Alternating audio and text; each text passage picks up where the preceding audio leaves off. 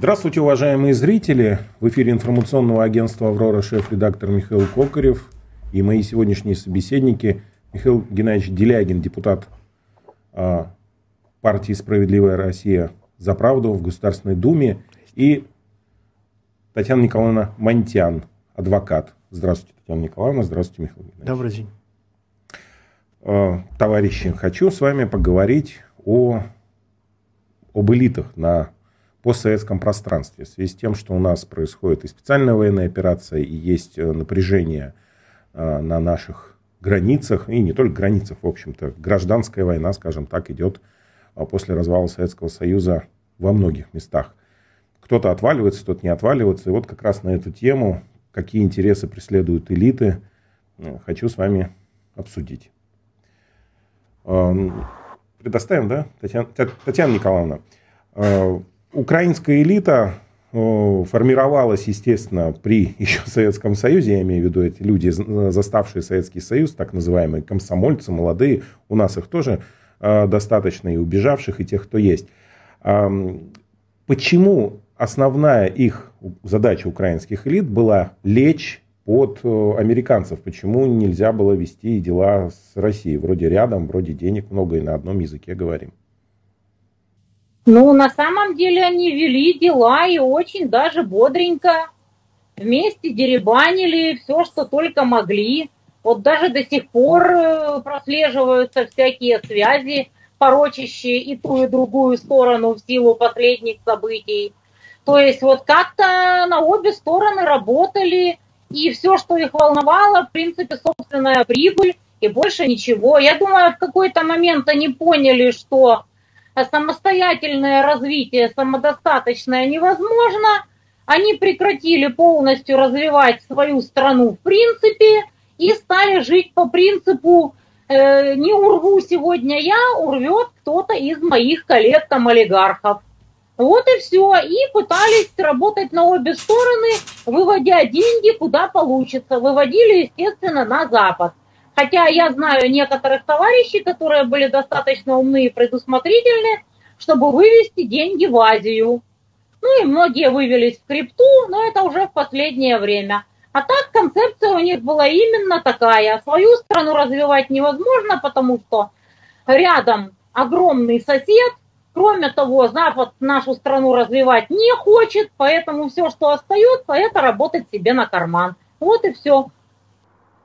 Спасибо. Михаил Геннадьевич, э, к вам вопрос. Вот э, в любом случае, да, вот этот конфликт на Украине, он случился.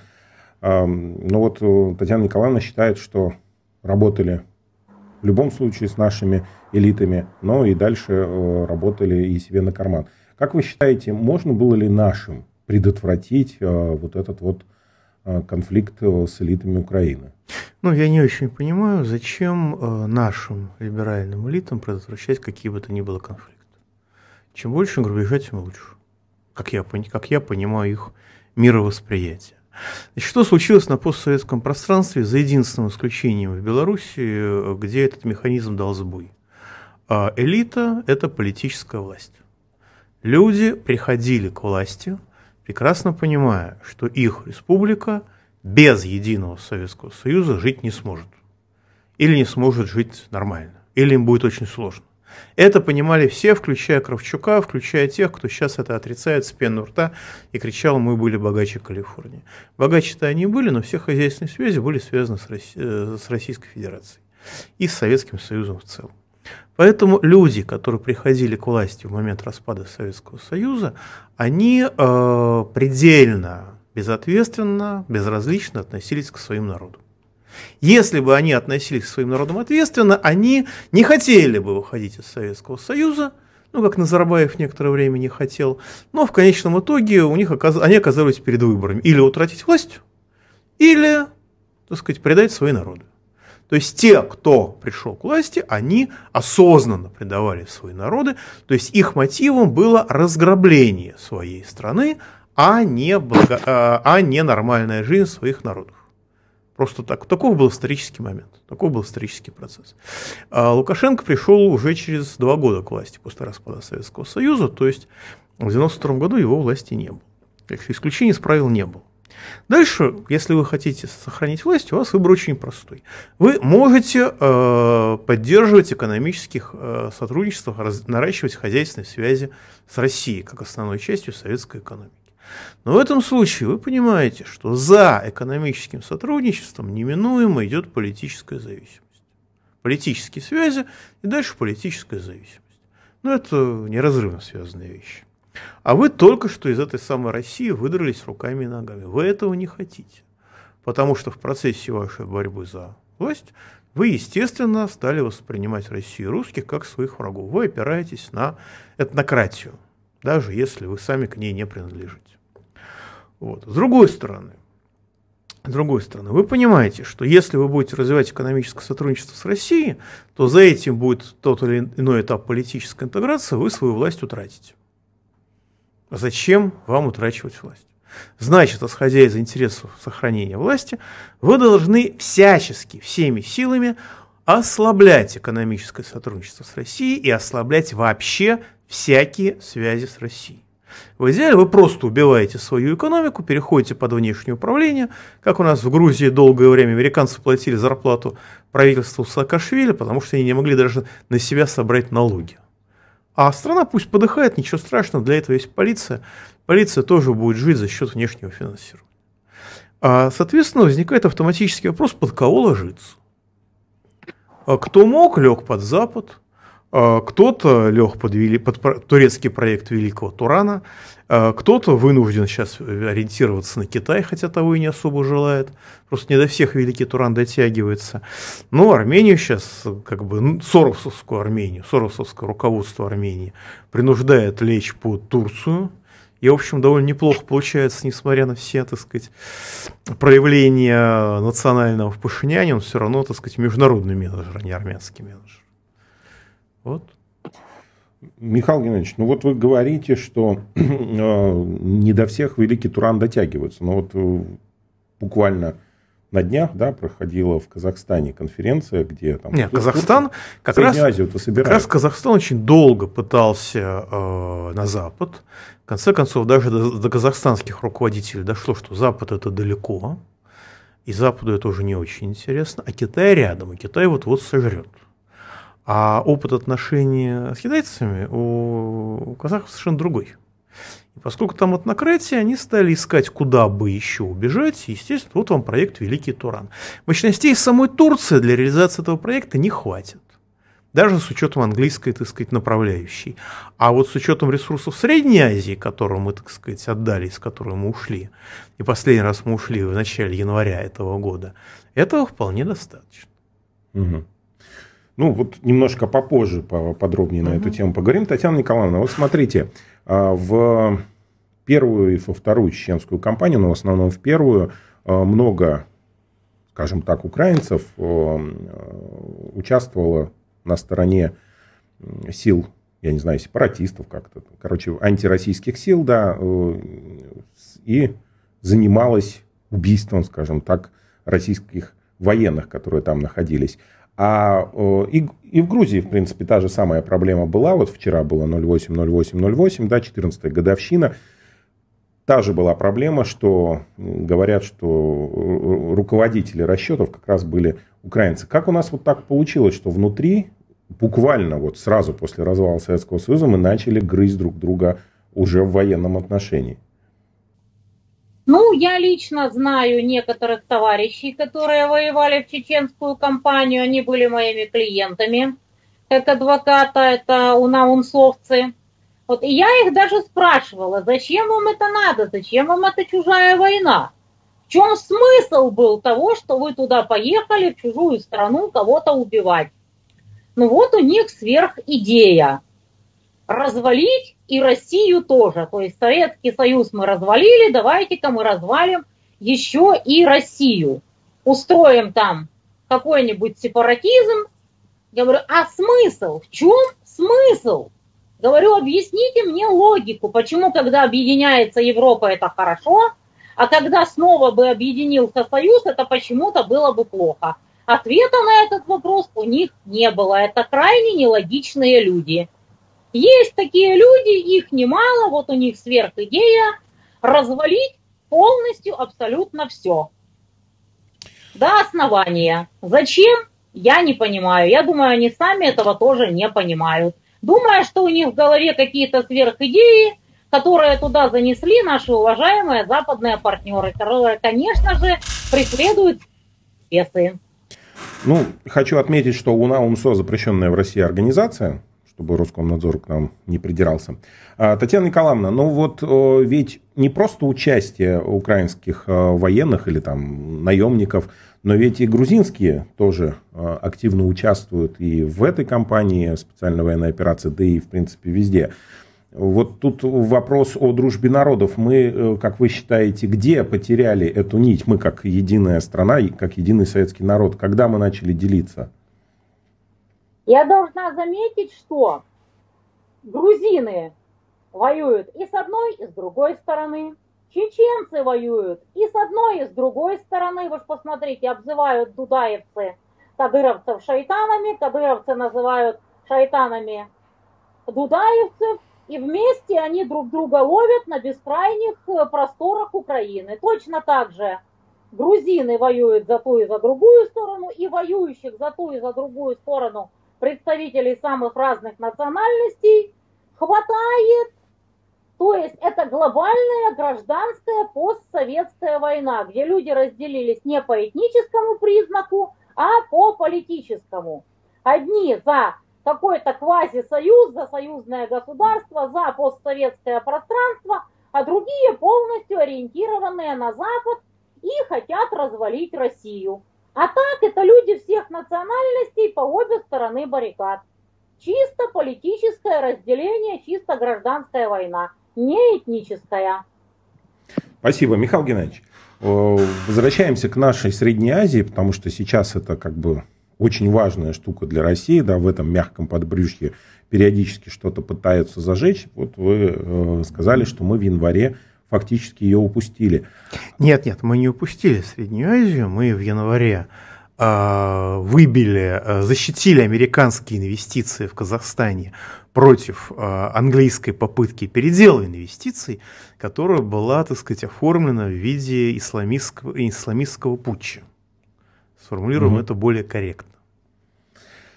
Так вот. А потом а, ушли оттуда. Да, вот почему мы оставили фактически Среднюю Азию один на один с Тураном, даже ничего особого не говорим, и я не слышал ну, заявлений. Ну, во-первых, такое качество государственного управления, да, а уже пресловутое ситуативное реагирование уже является характеристикой не только внешней политики России, но и социально-экономической. Зараза расползается. Стратегическое мышление отсутствует полностью. То есть птенцы гнезда Козырева в нашем МИДе, да, они переобулись, они считают, что они должны служить России, но, так сказать, эффективности у них от этого не добавилось. С другой стороны, когда я описывал состояние элит, я же описывал состав... динамику элит не только, условно говоря, каких-нибудь там туркменских. Это же динамика российских элит тоже. Только вместо э, России для российских элит э, народ России. Если люди будут служить народу России, ну тогда как-то нехорошо, неловко его грабить. А ведь сущность нынешнего государства, если конечно, правильно ее понимаю, это разграбление советского наследства. Трагедия этой государственности в том, что советское наследие, наследие закончилось, больше грабить нечего. Приходится менять образ деятельности. Но 35 лет это образ деятельности был такой. Причем это вознаграждалось, это никак не наказывалось, это только вознаграждалось. Посмотрите на Чубайса, у него все восхитительно. А люди, которые противосто... пытались противостоять Чубайсу, просто косо на него смотрели, они и в тюрьмах посидели в России. То есть, а Россия... что значит возвращение России в Среднюю Азию? Это значит, во-первых, развитие Средней Азии. Простите, пожалуйста, как вы будете развивать Среднюю Азию, когда вы не развиваете собственную территорию, разрушаете собственную территорию? Ну, у нас большой опыт развивать окраины рабочие. Нет, нет, нет. Я говорю про нынешнюю элиту, я не я говорю про прошлую элиту. Они разрушают собственную территорию. Как они могут развивать другие территории? Тем более те территории, которые они сами признают чужими. Второе. Как минимум, это значит защищать людей русской культуры от ущемление их прав на этнокультурной основе. Простите, пожалуйста, как они могут защищать русских за пределами России, когда подавляют их внутри страны? системно и последовательно. Можно вспомнить бытовое название 282 статьи УК, русская статья, можно вспомнить много всего остального. Можно открыть любую хронику и почитать, так сказать, последствия нападений этнических банд на граждан Российской Федерации. Каковы там последствия? Для одних и для других. Можно вспомнить Кандапогу, когда люди попытались защититься от этнических банд, и до сих пор это приводит в качестве примера абсолютно недопустимых действий. И так далее. А, вся, все разговоры про интеграцию на постсоветском пространстве сейчас выглядят так. А, российские олигархи, которые а, грабили Россию и продолжают этим заниматься, приглашают этнократии других государств присоединиться к ограблению российского внутреннего рынка. Это процесс интересный и увлекательный, но здесь есть две маленькие проблемы. Во-первых, он не предусматривает развитие вообще ни России, ни стран, которые контролируют этнократия. То есть это а, процесс ограниченный во времени, и этот процесс не предусматривающий лояльности к тем, кого грабят. То есть это процесс в любом случае антироссийский. И сейчас, когда я вношу предложение, скажем, наше замечательное правительство, давайте развивать там российскую экономику. Они отвечают, простите, но в рамках европейского, евразийского экономического сотрудничества это невозможно, союза. Нам, грубо говоря, киргизы не позволят это сделать с армянами. Вот. А второе. Это процесс, который не подразумевает да, никакой лояльности, никакого уважения, никакого развития. Вот. И э, общем-то, этот процесс подразумевает дальнейшее укрепление этнократии, которые абсолютно уверены, что это их святое право. А если кто-то заикается про российский суверенитет, про то, что, как бы вообще говоря, работать в России и экспортировать в Россию – это не право от рождения, а это некоторая привилегия, за которую нужно просить что-то взаймы, получать что-то в, в, в обмен за это, вот, э, то это и есть фашизм.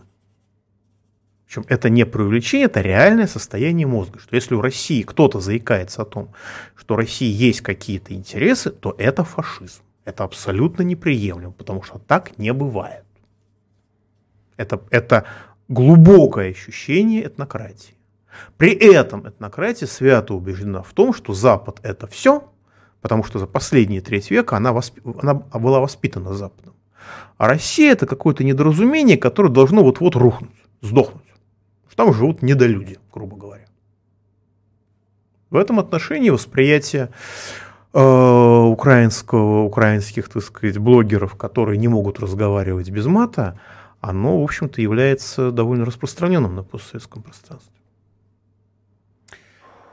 А, Татьяна Николаевна, Михаил Геннадьевич, если у вас будут вопросы друг к другу, можете спокойно их задавать. А, Татьяна Николаевна, к вам. Значит, сейчас вопрос. Вы в запрещенной на Ютубе программе у нас, так случилось и у вас на сайте, это в, ой, на, на канале, это в прошлой программе. А, для тех, кто хочет ее посмотреть, заходите на aurora.network, ищите в поиске э, Татьяна Монтян, там как раз есть э, все наши программы, там мы контролируем э, весь поток. Так вот, вы там сказали, что Россия на данный момент в принципе где-то в какой-то мере повторяет судьбу или путь Украины. А, которая вот находится сейчас э, в этом состоянии. Возможно, я неправильно вас понял, но, ну, поправьте. Но вот вопрос у меня в следующем. А когда Украина свернула не туда, свернула на путь разрушения, потому что, ну, э, вроде очень богатая республика была, постсоветская, сборочный цех всего Советского Союза. И тут внезапно, буквально там за 10 лет, э, падение вниз, ну и дальше, дальше, 20 лет прошло, 30, и мы полностью разрушенном государстве. А на самом деле наши коллективно-западные друзья собирались изначально вроде как Украину развивать. И я даже видела эти планы и проекты, но в 93 году концепция изменилась. Они решили развивать Польшу, а Украину уничтожать. И вот с тех пор все пошло по наклонной. Целенаправленно наши западные партнеры, будучи очень опытными в этом деле товарищами, стравливали Восток с Западом, коррумпировали олигархов, имитировали бурную деятельность по развитию страны, ну и в итоге докатились до гражданской войны. Вот. И что меня очень волнует в России, это то, что не хотят друг с другом люди разговаривать.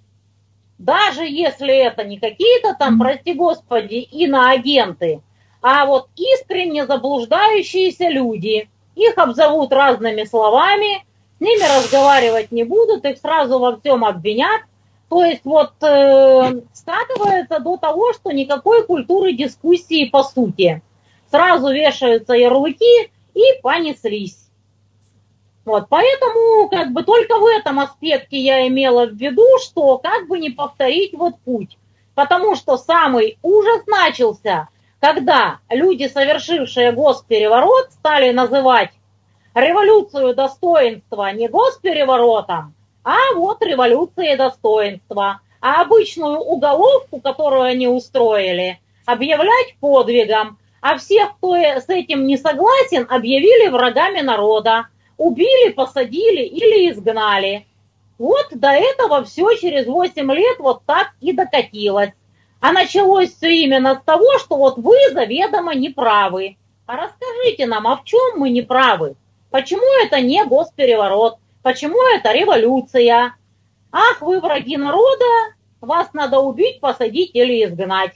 Вот так вот оно все и начинается. Ну, а не было ли это, скажем, следствием первой революции, ну, той самой, которая была в четвертом году при Ющенко, а той самой оранжевой? Или там не было ярлыков? Вообще ни о чем. Тогда все было совсем по-другому. Тогда эти банды были примерно равноправные. И я думаю, что тогда еще коллективно-западные друзья даже не знали, на какую из банд ставить. Какая большей гарантией приведет Украину к краху и к гражданской войне. И те, и другие оказались очень полезными в этом деле товарищами.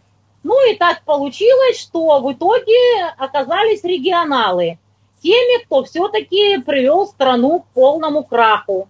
Потому что они были ребята крайне непоследовательные, они воровали как не в себя, деньги прятали на Западе, одновременно что-то мутили с Россией, потом они собрались в Европу, потом они передумали, раскачали страну и понеслось. А в четвертом году разжечь гражданскую войну не получилось. Наверное, время еще не пришло. Тогда ничего подобного не было. Тогда была чистая юридическая заруба. Специально был принят э, закон о выборах, по которому оранжевые проигрывали. А когда оранжевые по этому закону закономерно проиграли, они устроили третий тур. Третий тур сделали наши коллективно-западные друзья и никто другой. И с этим абсолютно все согласились. Никто по этому поводу даже не возмущался. Вот я только заявила, что это тотальное беззаконие, разрушающее нашу правовую систему. А так все смирились, ну ладно, подумаешь, правовую систему развалили. С кем не бывает. Ну и с тех пор, собственно, пошли по наклонной. Ну и докатились. Да, я помню, даже Владимир Путин, если не ошибаюсь, высказал позицию, что, ну, вообще третий тур там у вас незаконен, но это ваши внутренние разборки внутри страны.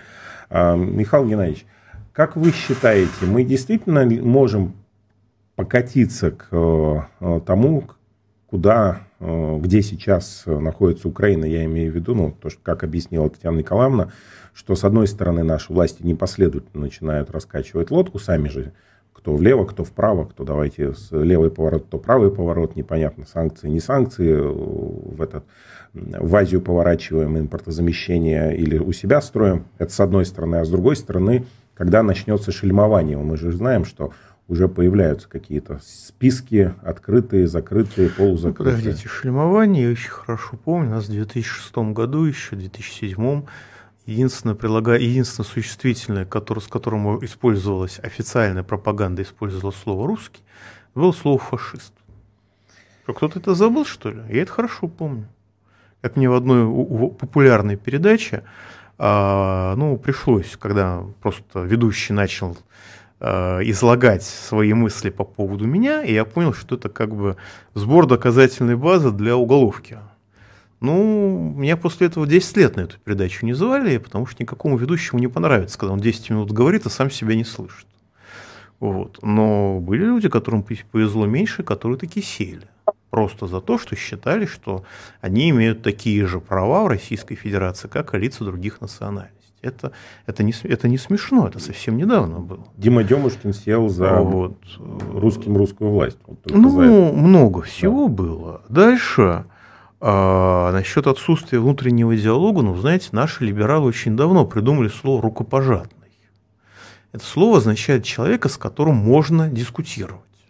А если вы, выражаясь по-украински, ватник или с Донецка, то вы не человек. Правда, под эту категорию в России попадает 80% населения. Но знаете, в Киеве, Киев же тоже был когда-то русским городом.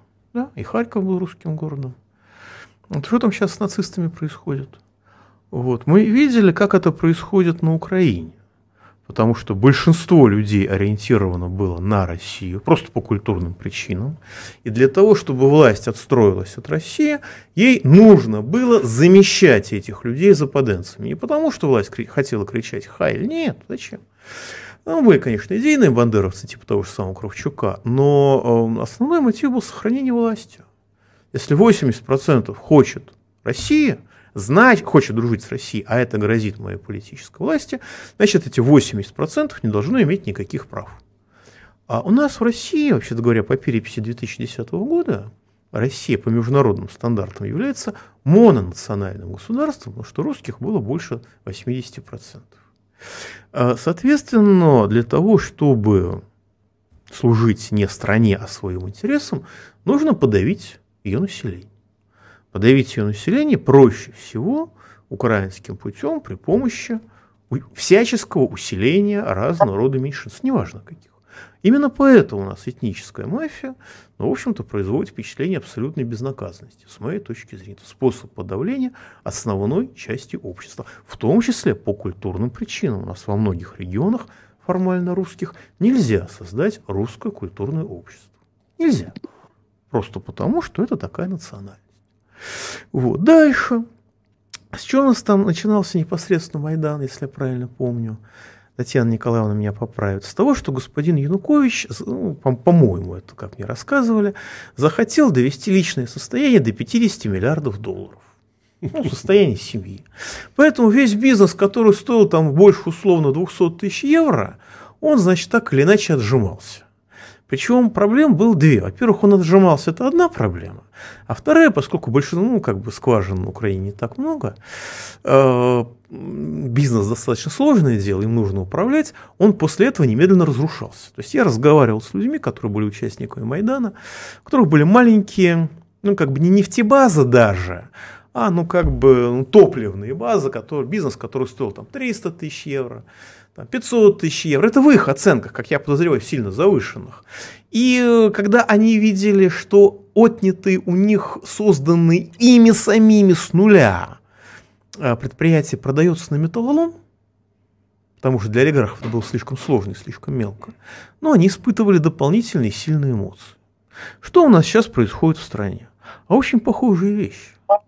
У нас э, как бы олигархи никуда не делись, они как были, так и есть. Это нужно быть песком, чтобы их не видеть. А господин Силуанов, когда его спросили, чего такие дебильные налоги ввели, ну, я перевожу с бюрократического на русский, ответил, так мне олигархи сказали, вы что, хотите, чтобы я против них пошел? Ну, естественно, слова были другие, смысл был именно такой. Вот. Так что власть олигархов, когда э, падают доходы, когда ухудшается экономическая конъюнктура, что делает олигарх? Он истребляет малый и средний бизнес. Не из алчности в данном случае, а просто те, кто раньше на, него, на них можно было не обращать внимания, сейчас становятся опасными конкурентами. Я это видел, когда мы присоединились в 2012 году к ВТО, и у нас за один день рентабельность свинокомплексов упала на 20% процентных пунктов. После этого массово возникла по всей стране африканская чума свиней, потому что нужно было истреблять средний бизнес, который стал конкурентом. В некоторых областях доходило до стрельбы, потому что люди защищали своих свинок с оружием в руках. Это реально были такие ситуации. Немного, но были. Вот. Что у нас сейчас происходит в сфере сельского хозяйства? Происходит ликвидация личных подсобных хозяйств. Вот у нас в Доме в первом чтении «Единая Россия» обеспечила принятие закона о маркировке животных. Если вы в личном подсобном хозяйстве выращиваете курочку и хотите ее продать соседу, то чтобы ее продать, во-первых, должны, чтобы, чтобы она была маркированная с бирочкой, угу. как минимум. Пока без чипа, пока можно бирочку. Если вы хотите ей свернуть шейку, вы должны найти бойню лицензированную, туда приехать и только после этого продать. Это с большим соседу. мясом так стало, и у нас перестали это выращивать. И с маленьким Теперь с маленьким мясом да? так стало. А рыбу как? А в некоторых краях, скажем, ну это пока в первом чтении, угу. в втором пока не принял, но я думаю, что примут. А, скажем, как мне рассказывали про Алтайский край, там просто запретили держать скот в личном подсобном хозяйстве, чтобы не было конкуренции с олигархами. Очень напоминает товарищ Янукович, очень напоминает. Что мы сейчас видим в ювелирной промышленности – отменили налоговую льготу для малого и среднего бизнеса с 1 января следующего года. Малый и средний бизнес 50 тысяч рабочих мест, ну, минимум половина пойдет под нож. То есть 25 тысяч рабочих мест с членами семьи до свидания. Все попытки обратить внимание так называемого государства на эту разборку успехом не увенчиваются, потому что есть четыре крупные фирмы, которые это, это вопрос продавили совершенно элементарно, совершенно спокойно через ту же Единую Россию. Сейчас в первом чтении тоже принят закон, сейчас мы его примем во втором чтении. Это, значит, закон о централизованном операторе цифровой рекламы, который вообще должен быть частным. Частный оператор. То есть вся цифровая реклама теперь будет, так сказать, обслуживаться одним частным оператором. Якобы фильтроваться от нехорошей рекламы. Ну, понимаете, маленькая деталь. Если вам что-то не нравится, вы можете зафильтровать прямо у себя на сайте, ту рекламу, которую вы видите. А самое главное, это сильно повышает эффективность взлома. Но самое главное, это малый и средний бизнес, и некоторая часть крупного бизнеса сразу идет лесом. Ну, то есть кто-то будет ликвидирован, кто-то будет вынужден перейти на положение франшизы, но это государственная олигархия. А еще у нас принят, э, мы будем принимать закон осенью, думаю, боюсь, что примем, потому что это, это правительственная инициатива, ввести режим медицинского сафарина на дорогах. Но у нас же выросло уже поколение людей, для которых ГИБДД не является синонимом коррупции и воровства. Но это же недопустимо. Поэтому теперь, значит, закон, что, значит, в экипаж ДПС добавляется врач, который прямо на трассе будет проводить медицинское свидетельствование произвольно выбранных водителей. Ну, другое дело, что если э, врачу что-то не понравится, медицинскому работнику, извините, что-то не понравится, то он в течение двух месяцев вы должны попасть к специалисту, но даже в Москве к специалисту очень часто нельзя попасть в течение двух месяцев, что уж говорить про регион. Так это, э, с одной стороны, это развитие углубления коррупции, с другой стороны, это ненависть к социальной группе власти. Так что я думаю, что нас эта бюрократия дичалая, естественно, под руководством своих западных кураторов ведет полным ходом к Майдану где-то весной. Может быть, следующую осенью, но пока, в общем-то, пока перспектива на весну. Причем, понимаете, ведь этот законопроект о медицинском сафаре на дорогах, его же не МИ-6 внесло, его же не МОСАД внес, даже не ЦРУ. Я провел опрос, а на первом месте по популярности люди угадали, что внесли МВД, а на втором месте обгоняет ЦРУ Королевская конная полиция Канады.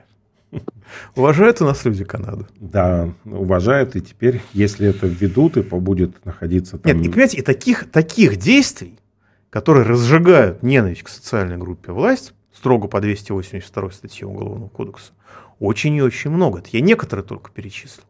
Наиболее яркие. Наиболее яркие. Сейчас 1, 1 октября мы начнем принимать очередной преступный закон, который блокирует развитие страны. А как это людям понравится? Какой? Бюджет. А, это... Бюджет, который преступен все, все эти 30 лет и сейчас будет преступный. Потому что разрабатывать будут те же самые люди, которые за многолетнее уничтожение российской промышленности получают повышение, награды и премии. Что они могут разработать, кроме того же, что они разрабатывали всю оставшуюся жизнь. А Майдан в России будет хуже, чем на Украине. По некоторым причинам. Татьяна Николаевна, вы согласны вот, э, с позицией Дмитрия Геннадьевича, ой, Михаила Геннадьевича? Я хочу вам сказать, если вас это хоть капельку утешит, что это всемирная тенденция. Вот так гнобить мелких. Вот я была в Германии как раз вот в самом начале этой псевдопандемии. И там вот с соседом разговаривала, который яйца приносил. Говорит, а я больше яйца приносить не буду. А что случилось? А вот у нас принимают закон о маркировке яиц.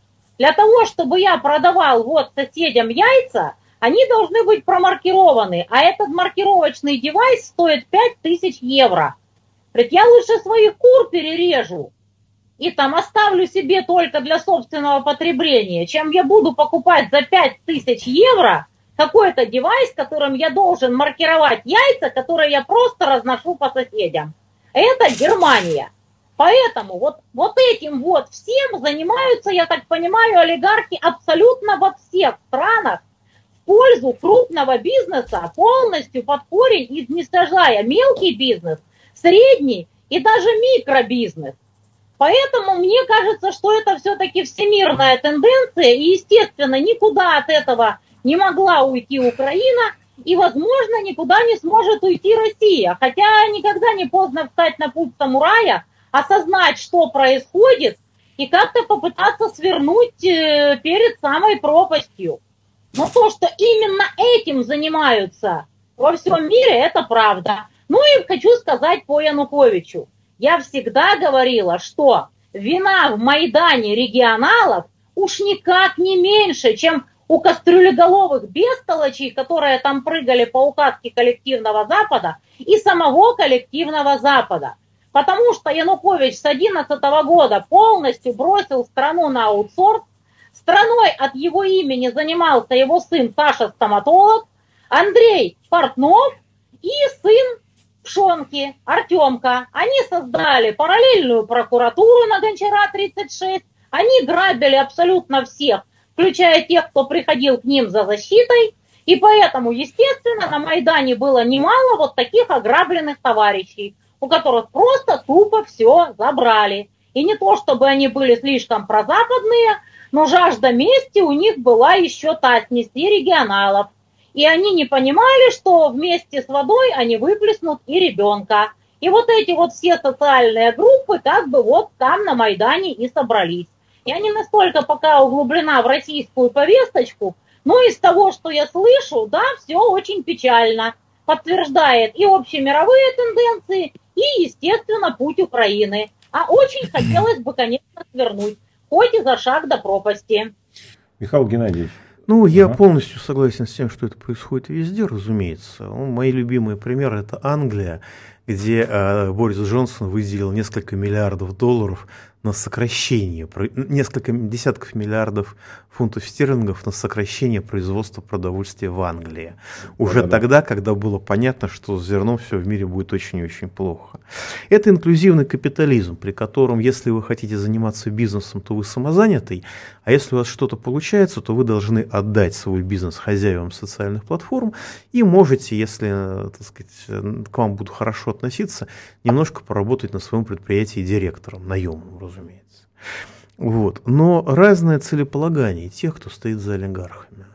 Те, кто стоит за олигархами в Америке и сейчас уничтожает американский малый и средний бизнес, они не хотят уничтожить Америку как таковую.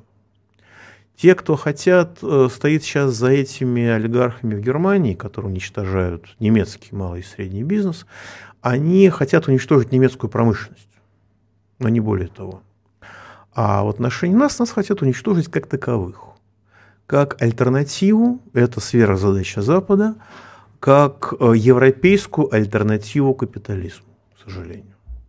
Поэтому в отношении нас существует ненависть, которая кажется иррациональной, которую многим объясняют историческими причинами, но она э, базируется на двух очень рациональных вещах. Во-первых, а Россия это 2% населения мира, которое владеет 20% мировых ресурсов и очень дурно ими управляет, и нужно раскулачить, а просто чтобы потом поставить на колени Китай и удержать на коленях Индию, чтобы они не встали. Это первое. И второе, не менее важное, а мы в силу нашей культуры, которая склонна к справедливости, а не к грабежу, мы э, постоянно показываем Западу, что есть другой европейский путь, связанный не с грабежом, а с тем, что мы считаем нормальностью справедливость и все остальное, что можно жить там чуть победнее на 10%, но зато тратя значительно меньше денег на безопасность. Ведь э, сейчас э, как бы Советский Союз потреблял меньше, чем средняя семья сегодня. Но Советский Союз обеспечивал безопасность, обеспечивал образование, обеспечивал культуру и обеспечивал здоровье. И причем по региону-то и побольше, в... чем Россия. Нет, в регионах-то вообще. Нет, нет, я имею в виду и Африку, даже, и... Даже, даже в Москве, даже в Москве. А то, что факт, что вы чувствовали себя в безопасности, это стоит очень большого уровня потребления.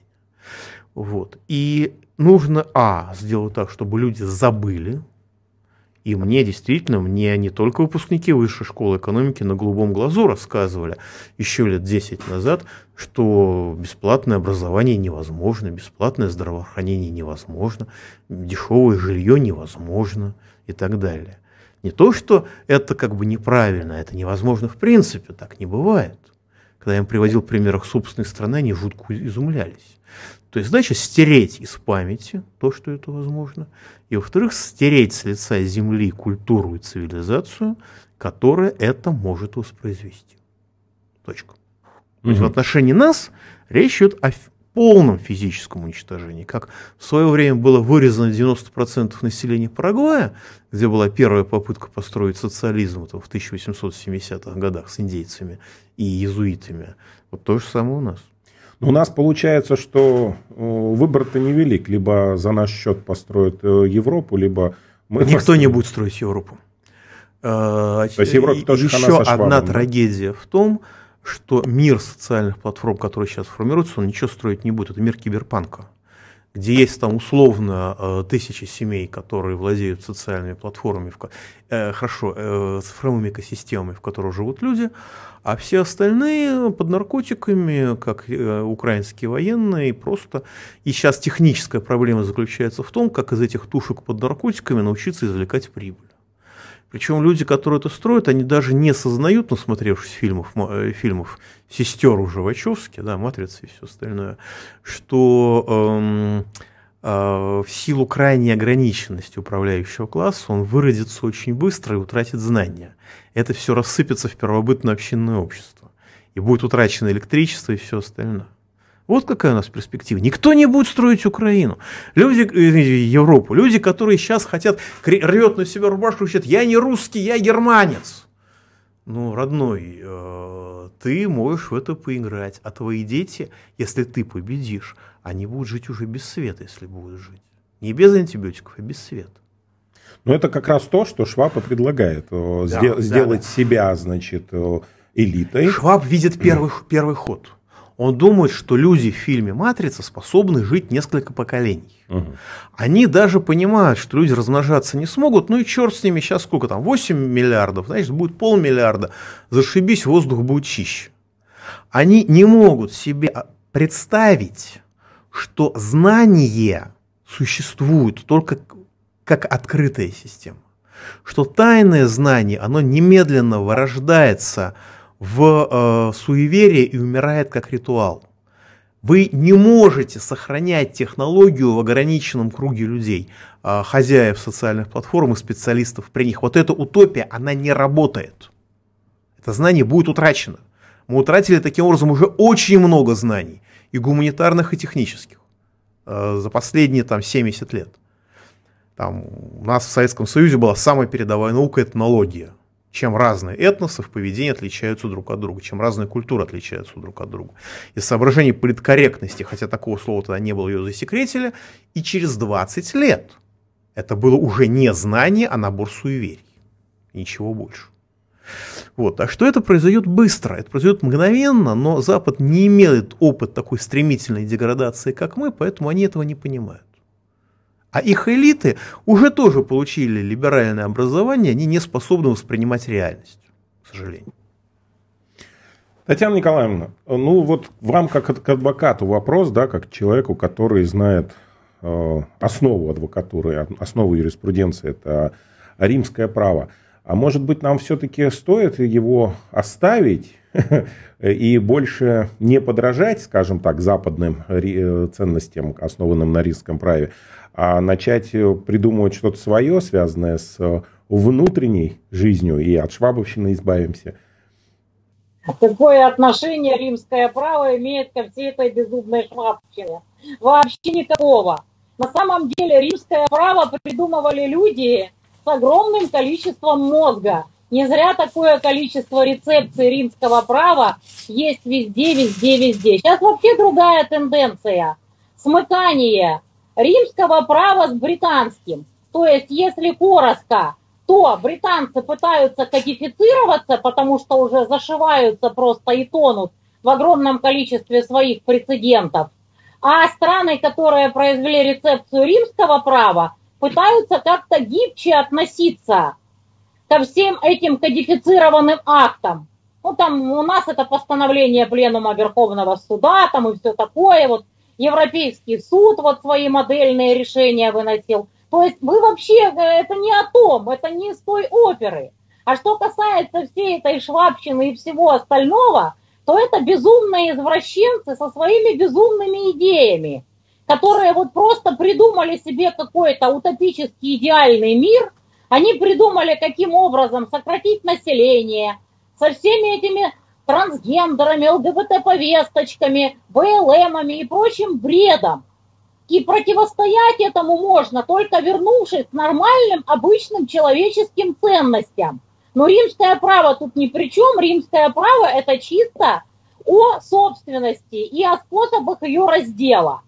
А вот что касается вот этих идеологических вещей, то есть, естественно, товарищи необходимо загнать под плинтус чисто идеологически, сокрушая все эти БЛМовские и прочие теории, вернувшись просто к общечеловеческим ценностям, не отрицая разность в поведении разных этносов, потому что они все-таки прошли разный исторический путь и так далее, и стремиться к тому, что никто не хуже, никто не лучше, это хорошо, что мы все такие разные, давайте взаимообогащать друг друга, давайте друг друга помогать, потому что все мы хотим на самом деле одного и то же. Нормальной жизни себе и своим детям и нормального стабильного развития. А вот вся эта швабщина, они хотят все это уничтожить. И вот за это их надо действительно идеологически загонять под плинтус и развенчивать. Но римское право тут ни при чем. Пусть остается, оно прекрасно. А каким образом загонять под плинтус и развенчивать? Где сил найти, это самое главное? Ну, несостоятельность того, что они вытворяют. Всего, что они вытворяют. И вот несмотря на то, что вот в Америке даже, ну, фактически уже дошли до полной ручки, идет уже хоть какое-то сопротивление. Даже родителей по поводу этой культуры отмены, по поводу всей этой повесточки БЛМ, уже есть огромное количество чернокожих, которые говорят, а мы не собираемся получать никакие привилегии. Нас лично никто не угнетал, а то, что там было 300 лет назад, простите, это бред. Ну, в общем, э, народ противостоит как может. И я думаю, что и дальше будет вот это противостояние. И мы, в принципе, можем быть форпостом такого противостояния. Потому что у нас это еще не настолько далеко дошло. Но я думаю, что все-таки швабщина вся эта сама себя похоронит в самое ближайшее время.